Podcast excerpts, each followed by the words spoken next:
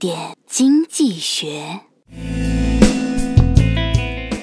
唐僧师徒四人行走在去西天取经的路上，突然几个妖怪腾云驾雾的冲了过来。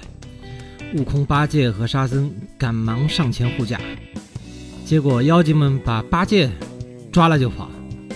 唐僧坐在白龙马上大叫：“你们抓错了，他是我徒弟八戒，我才是唐僧！你们不是想要吃我吗？”